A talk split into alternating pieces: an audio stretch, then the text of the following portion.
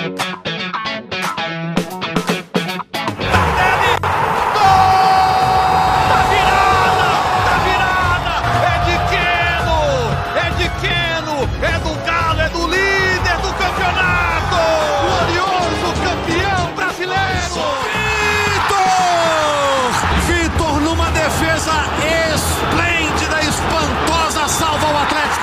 abraço você que nos acompanha, chegando mais uma edição do GE Atlético.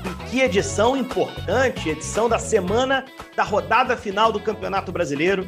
E o Galo venceu muito bem a equipe do Cuiabá, atropelou, passou o carro, talvez o jogo mais fácil do Atlético no Mineirão nessa temporada. A gente vai debater isso. Uh, e se credenciou a, com um empate, um empate, torcedor atleticano. Basta um empate para o Atlético reduzir a frustração da temporada e garantir uma vaga, pelo menos na pré-Libertadores da temporada 2023. Vou tocar a bola aqui com ótimos companheiros. Eu sou Henrique Fernandes e está começando para você o GE Atlético. Começando, vou saudar aqui os meus companheiros de tabela hoje aqui, começando pela voz da torcida. A voz da torcida que ontem cantou feliz depois de muito tempo, hein, no Mineirão não vibrava com três gols. A última vez que o Atlético tinha feito três gols numa partida, e consequentemente em casa também, foi naquela virada contra o Fortaleza, ainda no primeiro turno, ainda com o Turco Mohamed, né? agora com o Cuca 3 a 0 tranquilo, Keno dando espetáculo, fazendo dois gols. Galo jogando bem, né, Carol? Essa é a notícia do dia. Tudo bem, Carol Leandro? Tudo jóia, Henrique, Jaime, Massa, atleticana. É a grande notícia do dia. Fazia tempo, viu, Henrique? Eu não via a torcida indo embora feliz como foi ontem, porque era aquilo que a gente estava pedindo há muito tempo. Foi o jogo que o Galo fez ontem. Conseguiu converter as chances em gols, foi imponente, não deu chance para o adversário e a vaga para a Libertadores está logo ali. É, é fazer o último esforço para buscar ela e a, as contas ainda, a calculadora ainda está na mão. Só que o Galo está muito mais perto da Libertadores e e vai ser fundamental para o ano que vem, a gente sabe disso, e por isso ontem a festa foi grande no Mineirão. É isso aí, e pode dar G6 ainda. A gente vai trazer as contas com muita calma daqui a pouco, mas eu quero antes saudar aqui meu parceiro de várias transmissões, Jaime Júnior. JJ, meu caro, 3 a 0 é aquilo, né? Talvez a diferença em relação à maioria dos jogos do Atlético no Mineirão é que o time produziu e converteu. É o que a torcida mais queria, né, Jaime? Tudo bem? Oi, Ricão, um abraço. Um abraço, Carol, todos que nos acompanham. E sabe o que aconteceu de diferente dessa vez também? É que esses mínimos detalhes desse futebol atual com o VAR eles favoreceram o Atlético, né? Que naquele primeiro gol, por exemplo, é, eu tive a impressão de que a bola poderia ter resvalado no braço do, do Ken. E o VAR olhou isso. Ele ficou olhando esse detalhe para ver se a bola pudesse ter resvalado no braço do Ken, e aí o lance seria anulado. Então eu fiquei pensando, eu fiz, nossa, o VAR vai olhar que a bola resvalou no cabelo do braço do Quino e o cabelo faz parte do corpo e esse gol vai ser anulado. Eu fiquei olhando aqui, gente do céu, e agora? O árbitro foi e confirmou o gol. Na hora que confirmou o gol, eu falei assim, pô, agora para mim eu acho que acabou. O Galo vai ganhar esse jogo, porque o, o negócio é fazer esse 1 a 0 cedo. O Atlético conseguiu fazer esse 1 a 0 cedo naquele gol que a bola pererecou para cá, para lá, que a coisa estranha, pá, e entrou o Keno quase em cima da linha tentando empurrar e não conseguiu tocar nela, mas aí ela entrou assim mesmo. Eu falei, não, hoje vai dar Galo. Esse lance é que hoje a sorte está do lado do Galo. Hoje as coisas vão funcionar.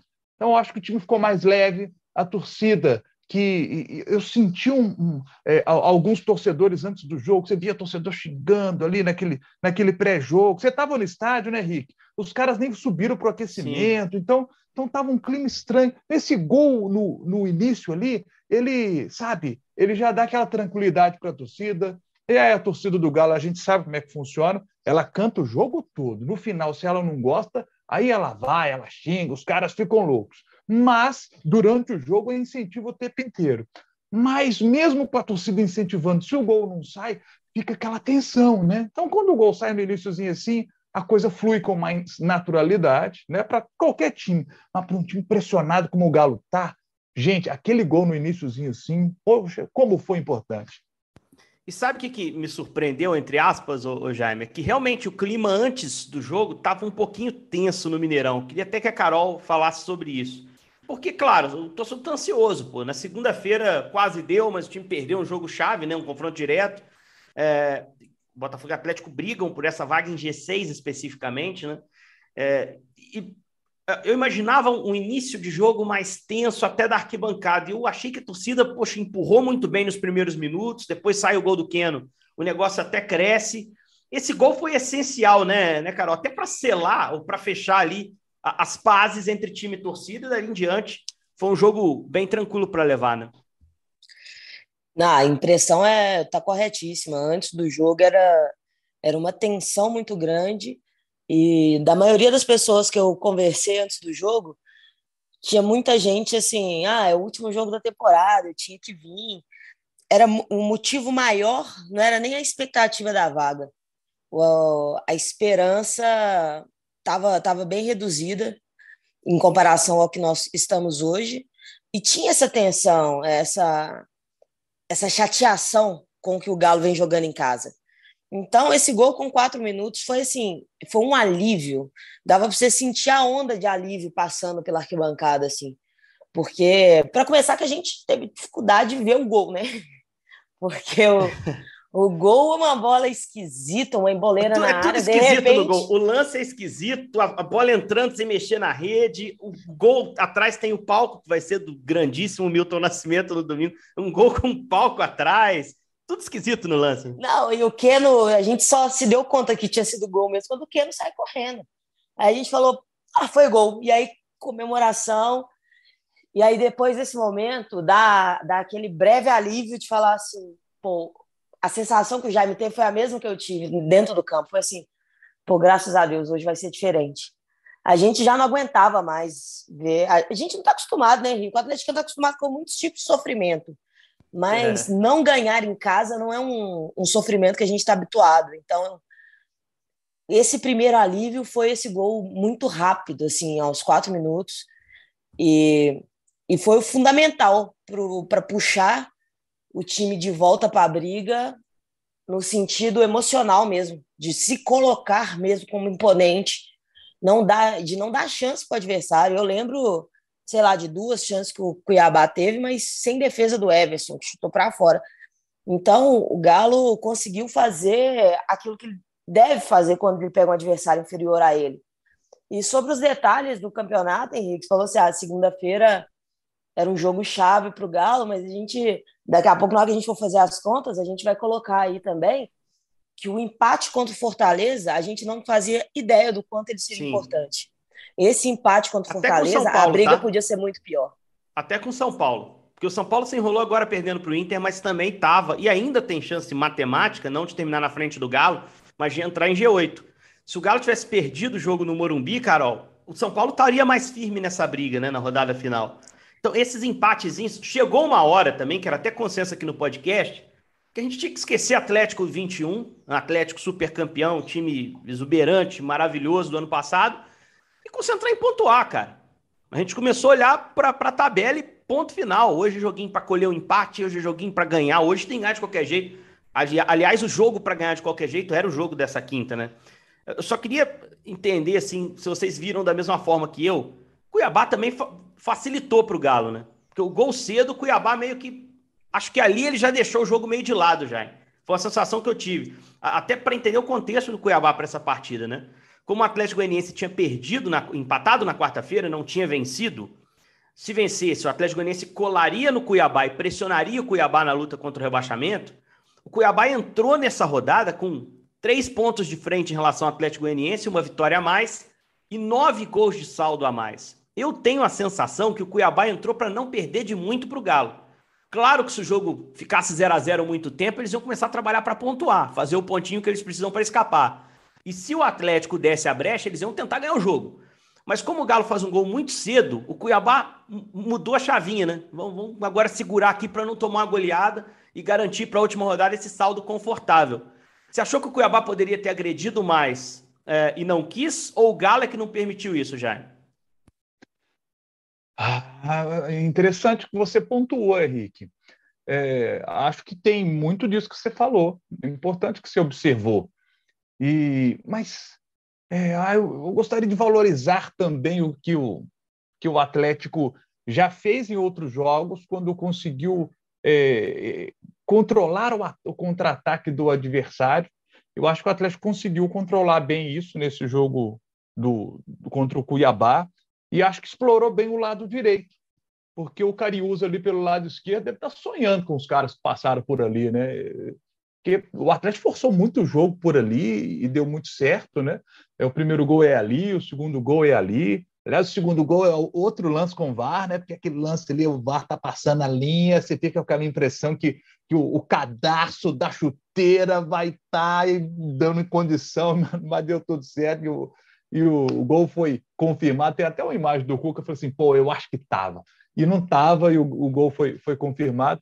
Mas essa é uma observação importante que você faz, porque são seres humanos, né, gente? O cara vem para o jogo já mais relaxado, porque sabe que a situação dele está tranquila toma um gol logo no início, os caras meio que estão dizendo, pensa, devem pensar isso, né? Deve passar isso na cabeça dos caras. Assim, é, não pode tomar uma goleada aqui. É isso. Os caras conseguem, se a gente sair contra um time do Atlético, que tudo que o Atlético quer que a gente dê campo para ele correr, a gente vai tomar uma lapada aqui. Acabou tomando. 3 a 0 foi um placar bem construído, assim. O Galo venceu categoricamente.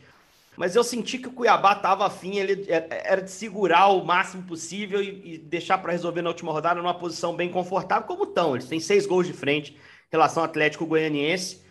Mas enfim, até a mexida no segundo tempo, quando o Cuiabá estava perdendo o jogo, a, a comissão tira, estava com o Rafael Gava, que era um meia que chegava mais à frente, tira o Rafael Gava e bota, é, bota mais um meia, que era o Osório, e tira o Rafael Gava. Eles ficaram com dois volantes até o fim do jogo, perdendo por 3 a 0 então acho que tinha um plano ali. O Galo não tem nada com isso. E o Galo é que provocou essa situação confortável para ele no jogo. O Galo submeteu o Cuiabá, né? Com um gol muito cedo depois o gol no final do primeiro tempo. Ele mostrou para o Cuiabá: olha, esse jogo aqui é nosso. Vocês tomem a decisão aí, mas se vocês me derem espaço, eu vou aumentar. E se vocês vierem atacar, eu já tô com 2 a 0 na frente. Acho que foi uma vitória muito segura, né, Carol?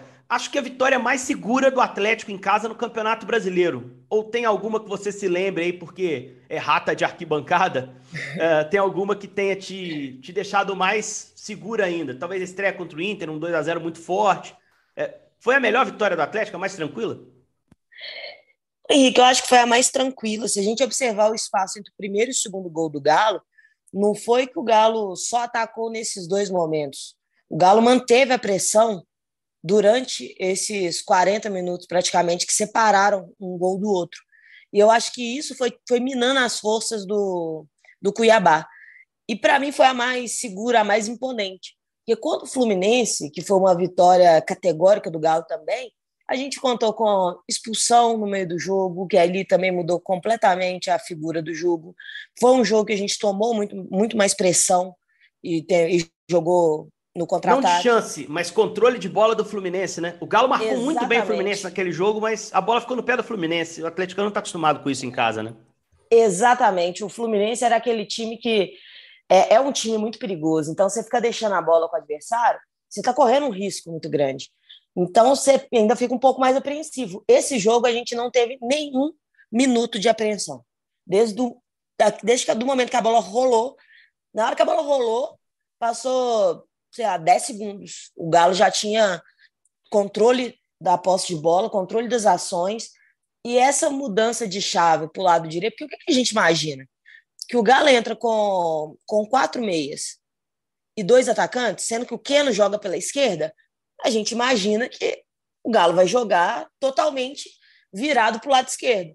E aí não foi assim que aconteceu. O Galo conseguiu criar suas melhores chances do lado direito, e isso também eu acho que pode ter sido um fator diferente. Eu acho que o Cuiabá esperava um Galo que caísse mais para a esquerda e o Galo conseguiu ser imponente e ontem, para mim, disparado a, a, a, a, vitória mais contundente do Galo.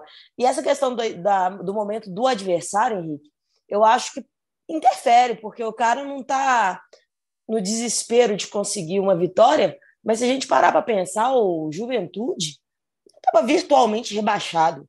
O Galo ganhou do Juventude, mas passou um aperto com o Pita é. perdendo gol dentro da pequena área. Um time Verdade. que estava rebaixado. Então, o momento do adversário colabora em algum, momento, em algum ponto para o jogo, mas eu acho que é mais a atitude do Galo que foi diferente nesse jogo. Esse jogo ele foi muito, muito fora da curva perto do que é, vinha acontecendo dentro de casa.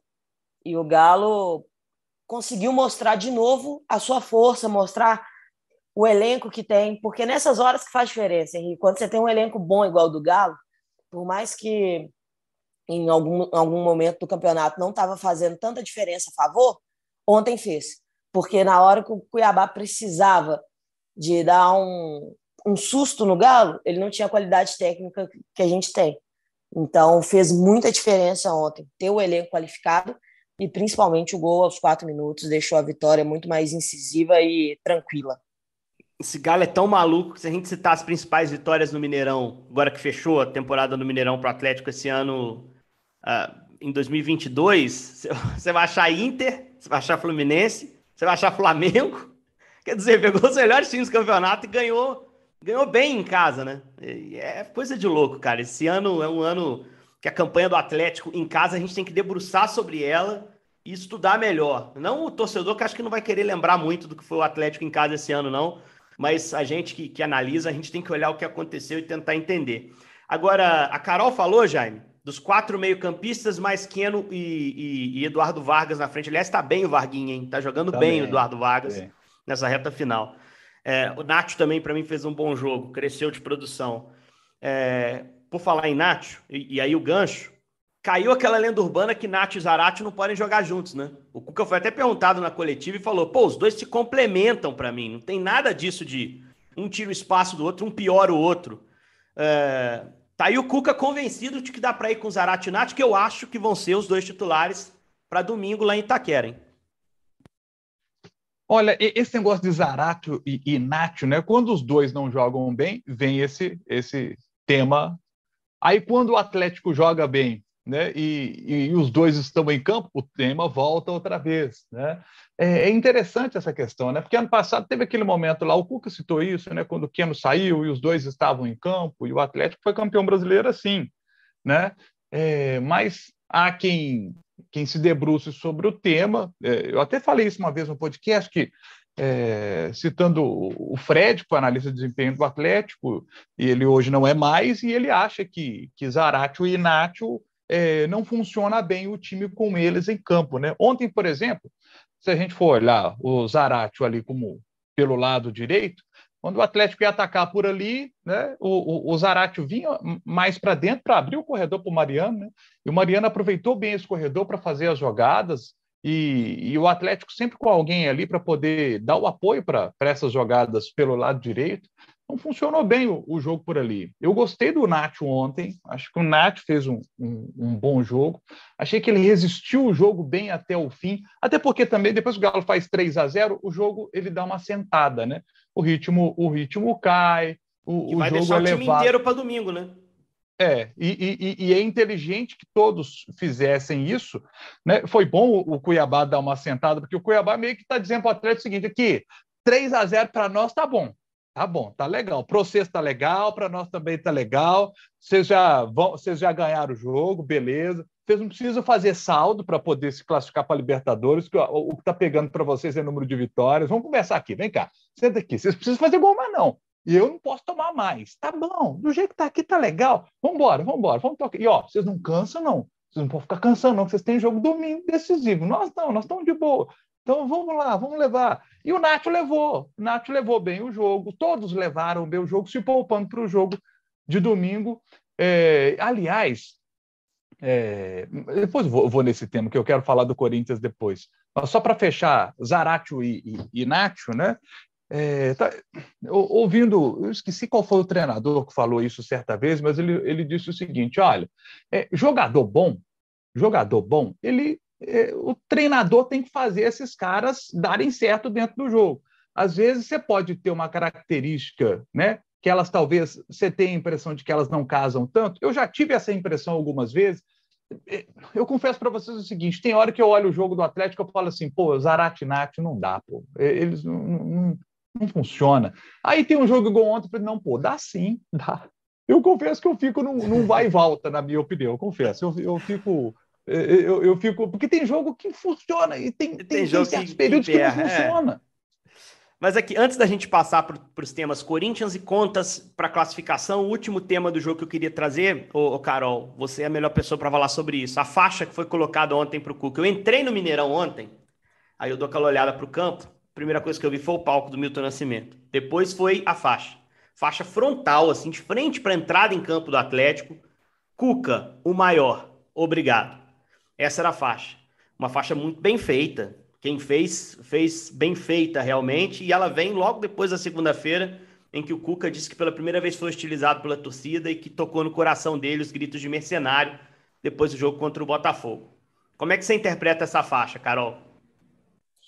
Essa faixa é extremamente verdadeira, Henrique. É, na, no último podcast eu estava falando sobre essa relação com o Cuca, e eu acho que tem coisas que nada vai tirar do Cuca.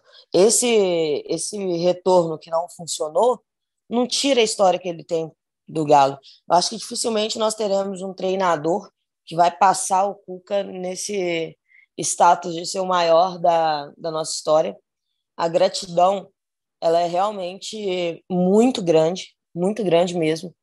O Cuca, nós mudamos a história do Cuca, o Cuca mudou a história do Galo, então foi um casamento que funcionou muito bem. E eu fiquei com uma sensação de despedida, o Galo até soltou, né, falando que foi de torcedores, etc. Mas pelo horário que a faixa já estava exposta, exposta, me parecia muito que era que era algo do próprio Galo.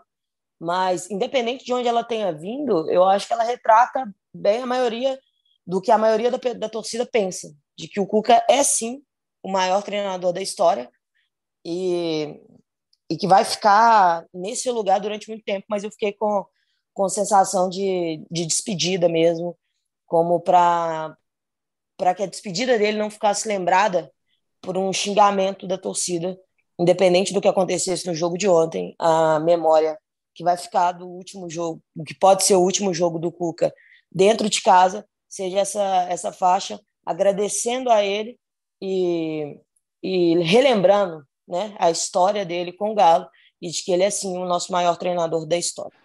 Jaime, você ficou com a sensação de que era um obrigado, vai com Deus também? Ou, ou, ou, uma outra sensação de Cuca? Você é o maior, cara. A gente é muito grato a você. Não se machuque pelo que aconteceu segunda-feira. É, eu acho que são as duas coisas. Cuca, você é o maior. Não, não, é, releve essa situação, mas eu fiquei com essa sensação de despedida também. Eu tô com essa sensação de despedida. Não é uma informação, tá, gente? É, não conversei com ninguém do Atlético que me deu uma informação exclusiva, não. É uma impressão, é uma sensação, é um, é um sentimento de que o Cuca não vai ficar. O Atlético terá um outro treinador na próxima temporada. Mas eu acho que esse episódio, né, é, o jogo contra o Botafogo, o Cuca ser chamado de mercenário, e nesse, essa faixa em agradecimento ao Cuca por tudo que ele fez pelo Galo, por ser o maior treinador da história do Atlético, é, eu acho que é, eu, eu, queria deixar uma reflexão para o torcedor, sabe? Principalmente às vezes o torcedor que é, ele tem um estilo, cada um é um jeito, né, gente? Tem torcedor que é mais exaltado e no momento de exaltação ele fala coisa que às vezes ele não queria falar, ou então coisa que ele acha que tinha que falar mesmo. Ele acha que o, o Cuca é um mercenário. Eu, eu, eu respeito a opinião de todo mundo, mas vem cá. Eu acho que no Brasil, aí não é o torcedor do Atlético, não, tá, gente? Eu acho que no Brasil é, a gente não trata o ídolo como deveria tratar, sabe? Gente, o Cuca é um ídolo para sempre no coração do atleticano. Gente, quando é, é, você, quando você pega ali o Atlético até 2010, por exemplo, torcedor do Galo, volte no tempo, 2010. Você olhava para o futuro, via aquele Atlético desorganizado, é, com, com uma dívida enorme, montando times que brigavam ali para ficar no meio de tabela do campeonato, que às vezes fazia uma. Aí às vezes conseguia fazer uma grande campanha igual 2009, mas sempre acontecia uma coisa que o Galo não, não conseguia ganhar, sabe? É, essa, essa virada que aconteceu no Atlético nos últimos anos, com o Galo ganhando competições importantíssimas, né? Ô, gente, é, o Cuca participou disso, o Cuca é um dos maiores nomes da história do Atlético. Sabe, é o cara que o torcedor do Atlético, quando sabe, vê o Cuca, você tem que reverenciar sempre. Ele, teve os, ele tem os defeitos dele, tem. Ele pode ter cometido erros, sim, mas como qualquer ser humano, a gente comete erros na vida, gente, sabe? E, e o torcedor é, ficou chateado que ele foi para a China, depois, na, naquele período mundial, tem todo o direito de ficar chateado, mas era um, não era um caminhão de dinheiro, gente. Era um transatlântico de dinheiro qualquer não, isso já passou também. Isso já passou, tá, né? Ele já mas, voltou. Mas, mas, é como você citou no podcast, Henrique. Para chamar o, o, cara que chamou o Cuca de mercenário, ele está se referindo só, só pode isso. ser isso. É ah, não há nada agora. Então claro. tem uma lembrança lá de trás, talvez, para chamar o Cuca de mercenário. Mas qualquer um iria, gente. Era um caminhão, era um transatlântico, como eu disse aqui, de dinheiro. Então, assim, o Cuca é o maior da história. Ele participou ativamente dessa transformação do Galo, sabe? Que coisa fantástica. Uma vez, gente, eu vou confessar um negócio aqui. Uma vez conversando com o saudoso Maluf, sabe? Eu não estava. Era uma roda de, de, jornalistas e tal. O pessoal batendo papo com o Maluf e o Maluf falou assim: olha, gente, é, o Atlético está num processo ali de organização tal, mas eu preciso trazer o espírito vencedor para o time do Galo, sabe? E aí, com a chegada do Ronaldinho, é, chega esse espírito vencedor e casa com o Cuca ali, aquela coisa do. As coisas aconteceram e, nossa, esse cara ganhou o brasileiro do jeito que ganhou, com o peso que é ganhar o brasileiro num clube que há 50 anos não ganhava sabe? Não só ele, claro, todo o processo, ele fez parte de um processo, mas ele era o líder desse processo. Ele era o comandante desse processo. Torcedor do Galo tem que ter um carinho enorme por ele. Sabe? Torcedor do Atlético que, que me ouve falar, eu fico pensando, será que ele chamou o Cuca de mercenário, ele vai falar assim, cara, pô, é, é eu acho que eu, eu acho que eu mandei mal, sabe? Mas já mandou, agora já foi, sabe? Mas eu acho que para as próximas situações, sabe? Você olhar o ídolo de uma forma diferente, sabe? Você, o ídolo às vezes não vai estar tá bem, sabe? É, você tem formas de dizer, mesmo no momento de exaltação, mesmo no momento de exaltação, o ídolo tem que ser tratado de um jeito diferente. E o Cuca, para mim, para o torcedor do Galo, é um dos maiores ídolos da história do clube, sem dúvida alguma. E ele merece todo o respeito, todo o carinho, ser reverenciado sempre. O Cuca está passando na rua, se tem torcedor do Galo perto, joga um, tem uma poça d'água, joga, tira a camisa, joga a camisa para o Cuca não pisar na poça d'água. Esse cara é grande demais. É grande, sem dúvida. Agora, para a gente fechar aqui, domingo é o Corinthians, um Corinthians que a gente não sabe como vai chegar. Corinthians que não tem o Vitor Pereira, não tem o Bruno Mendes, os dois foram expulsos no último jogo. O Vitor Pereira pode estar se despedindo do clube, mas é o último jogo do Corinthians na Neoquímica Arena no ano, e isso significa muito para o Corinthians, sem dúvida. Acho que não vai vir um time totalmente enfraquecido. O Corinthians vai pôr seus principais jogadores, ou alguns deles, e aí se torna um jogo delicado para o Galo. O Galo que tem a seguinte missão no domingo. Vamos passar as contas. Briga por G6 primeiro. Só três times estão brigando pelo G6 nesse momento. Atlético Paranaense, que hoje é o sexto, o Galo, que é o sétimo, e o Botafogo, oitavo. Do América para baixo, ninguém pode ser sexto. O América pode se classificar, mas não pode se classificar mais diretamente para Libertadores. O que, que tem que acontecer para o Galo ser o sexto colocado? Ele precisa ganhar do Corinthians. Se ele não ganhar, ele não tem chance. E ele precisa que o Atlético Paranaense não vença o Botafogo. Se o Galo ganhar e o Atlético Paranaense não vencer o Botafogo, o Galo vai direto para a fase de grupos da Libertadores. Agora, a conta do G8. Se o Atlético empatar, ele garante G8. Independentemente de qualquer outro resultado. Então, o Galo vai para Itaquera para jogar por um empate para ir para Libertadores, uma vitória e essa combinação no jogo de Curitiba para chegar à fase de grupos. O que, que vai dar, Carol Leandro? Eu estou mirando no empate e sonhando com a vitória, Henrique. Esse confronto ser entre Atlético Paranaense e Botafogo é um é uma maravilha para essa última rodada, porque ou um segura o outro, ou então um empate, que é o melhor do, dos, dos mundos aí, deixa tudo na mão só do Galo. E sonhar, vou sonhar com essa, com essa vitória em Taquera contar com o Corinthians que não precisa de muita coisa mais nesse campeonato. Mas e também tem, eu acho, eu acho que o, o treinador na beirada do campo faz diferença. Você perdeu o Bruno como eles perderam, também faz diferença. Mas é um, é um time muito perigoso. O Corinthians é um time que sabe sabe fazer o que, o que precisa só. Sabe? Não é um time que vai lutar, jogar todos os jogos lutando para ser o, dar um espetáculo. Ele consegue fazer só o que ele precisa, só o que ele necessita. E o empate eu acho que é o resultado mais fácil de mirar, pelo que o Galo vem jogando fora, jogando não, pelos resultados que o Galo vem conquistando fora de casa também. Não é um resultado absurdo da gente pensar.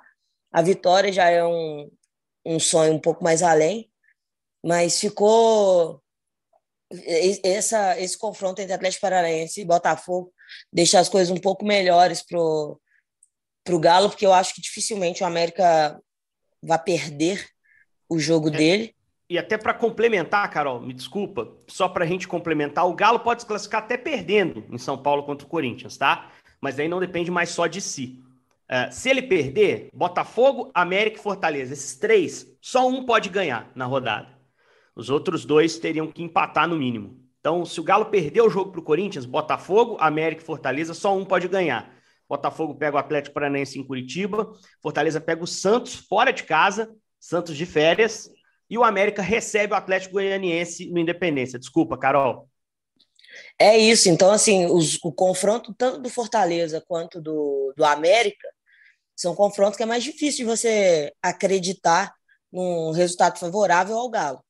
Né? A lógica é que eles consigam esse resultado. O Fortaleza com um pouco mais de dificuldade, mas o América eu acho que vai conseguir essa vitória. E o outro confronto é direto, né? O Atlético Paranaense e o Botafogo. Eu tô pelo empate ali, que seguro os dois, mas o Galo fazendo dele, eu já tô, eu já tô muito feliz porque fez muito esforço nesse segundo turno para perder essa vaga e chegar na última rodada precisando de, do seu próprio esforço foi um, um o lado bom, apesar do, do ano conturbado que o, que o Galo teve. E para futebol, Henrique, a gente sabe que as coisas mudam muito rápido, né? Todos os jogos no mesmo horário. Então, o resultado aqui vai mudando, vai mudando. E aí, você depender só de você é uma tranquilidade maior que você tem. Você não precisa estar tá ficando prestando atenção no jogo dos adversários para contar com, com o resultado, que é a situação com o América e o Fortaleza estão no momento. É. Chega no ponto que eles Até podem ganhar, mas não, o Galo e o Botafogo também. O, o Galo e o Botafogo o, ganhando, acabou. É isso. O América consegue ir diretamente, né? O América, como ele tem uma vitória a mais que o Fortaleza, se ele ganhar, ele tá dentro. Porque tem esse Atlético Paranense e Botafogo. Então, se houver um empate, o América ganhando, passa o Botafogo. Se houver uma vitória do Botafogo, o América ganhando, passa o Atlético Paranense. Então, o Coelho também depende só de si, mas isso que a Carol falou é perfeito. Pra gente fechar mesmo, Jaime, o que, que vai acontecer no domingo. O Galo vai para a Libertadores, Jaime Júnior? O Henrique, tem dois cenários. Tem o cenário atual, que é de otimismo de um time que vem de 3 a 0 para cima do Cuiabá. Isso gera um otimismo, gera mais confiança para esse último jogo. O Corinthians é, liberou os jogadores, por exemplo, fazer o regenerativo em casa. Então, o torcedor entra na. Eu entrei logo na página do Corinthians aqui para poder ver como é que está o clima lá no Corinthians. Então, assim, passa uma impressão de que o Corinthians está mais relaxado agora. Vai jogar mais relaxado esse jogo. O Galo tem que jogar pilhado. Para o Galo é decisão. Para o Corinthians é o jogo ali, último jogo em casa, tal. Né? E, mas para o Galo é decisão. Então, assim, o time que tem que entrar é, ligadaço é o Galo para ganhar um pontinho e se classificar, sabe? Agora, se a gente olhar o histórico Atlético, do, o histórico do Atlético nesse campeonato brasileiro, eu tenho certeza que o torcedor do Galo, mineiro que é, está ressabiado também, com medo de uma derrota, e se ela vier, o Atlético ficaria pendurado nos resultados dos concorrentes, né? E aí, por exemplo, você pega aí o América jogando em casa, é, a, a, chance muito grande do América vencer o Atlético Goianiense, que está praticamente rebaixado, e o América tem jogado bem. O América é um time tem mostrado um jogo consistente, confiável. A chance do América vencer esse jogo, eu diria que é muito grande. E, e eu diria que a chance do Fortaleza vencer o, o, o Santos fora de casa é, é um percentual. É, seria talvez mais alto até do que o Atlético venceu o Corinthians porque hoje o, o, o, Fortaleza, embora esteja atrás do Atlético, mas o Fortaleza é um time que eu acho que o torcedor do Fortaleza hoje, nos dias de hoje, torcedor do Fortaleza ele acredita mais no resultado fora de casa contra o Santos do que o do Galo. Tá, pelo que o Galo produziu, pelo que o Galo pode fazer e pelo que o Galo produziu nessa temporada. Então, eu acho que mineiramente o torcedor do Galo está bem ressabiado com esse jogo, preocupado, muito preocupado, porque é um pontinho só contra o Corinthians. Mas é o último jogo do Corinthians em casa, não é um Corinthians que está dispensando os atletas. Ele deu uma dispensada nos caras do treino regenerativo, mas ele não, sabe, explugou os caras, já mandou alguns de férias, nada disso. Yuri Alberto vai jogar, Roger Guedes vai jogar. Então, sim, vai ser jogo, vai ser um jogo enjoado para o Galo, vai ser um jogo difícil para o Atlético.